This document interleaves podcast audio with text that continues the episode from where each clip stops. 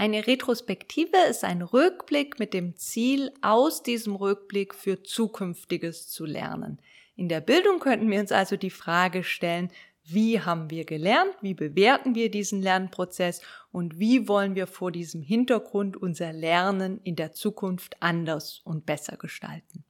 So eine Retrospektive kann stattfinden während eines Prozesses, also dann auch gerne mehrere Male, so dass man dann den nachfolgenden Prozess immer direkt daran ähm, aufbauend anpassen kann oder auch zum Abschluss von einem Prozess.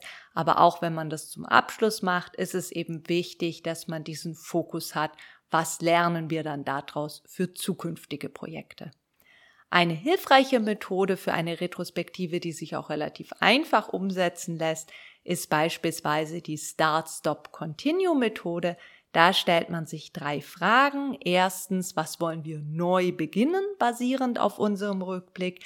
Zweitens, was wollen wir beenden? Und drittens, was wollen wir fortsetzen? Eine andere Möglichkeit ist die Glow and Grow Methode. Da stellt man sich zum einen die Frage, was sind denn die Sachen, die schon leuchten, also die schon ganz positiv sind und zum anderen, was sind die Punkte, die noch Entwicklungspotenzial haben, die also auch noch wachsen müssen. Man verbindet hier also Positives mit konstruktivem Feedback. In der Pädagogik können Retrospektiven Teil von der Lernbegleitung sein. Sie können in Teamreflexionen eingesetzt werden und sie eignen sich natürlich auch zur Selbstreflexion.